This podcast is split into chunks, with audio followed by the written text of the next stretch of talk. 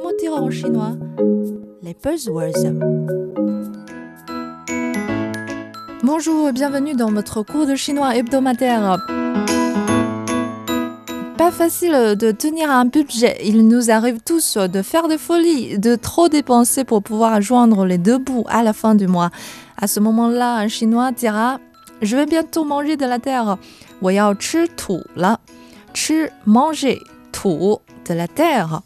Manger de la terre est en effet une pratique qui existe depuis la nuit des temps, qui a même un nom officiel, la géophagie.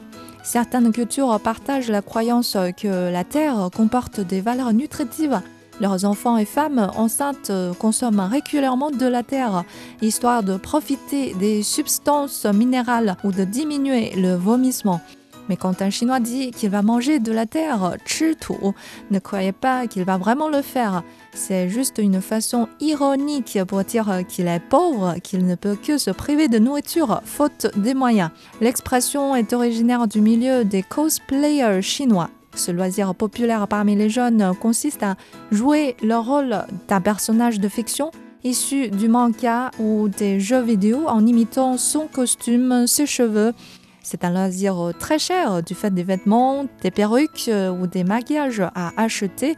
D'autant plus que pour retranscrire au mieux le personnage, il faut souvent concevoir des costumes spécifiques.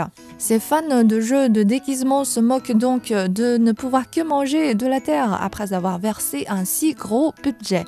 C'est à partir de 2015, l'année où le festival de shopping en ligne Double 11 a fait des ventes faramineuses sans précédent, que l'expression est réellement entrée dans le vocabulaire au quotidien de tout le monde. Sur les réseaux sociaux, nombreux étaient ceux qui regrettent d'avoir dépensé une fortune et comptent de faire dorénavant des économies et manger de la terre. Bref, on peut manger de la terre euh, si on veut pour ses valeurs nutritives, mais enfin, pensez à gérer votre bourse pour ne pas vous obliger de manger de la terre. C'est la fin de ce cours. Rendez-vous dans une semaine. À la prochaine.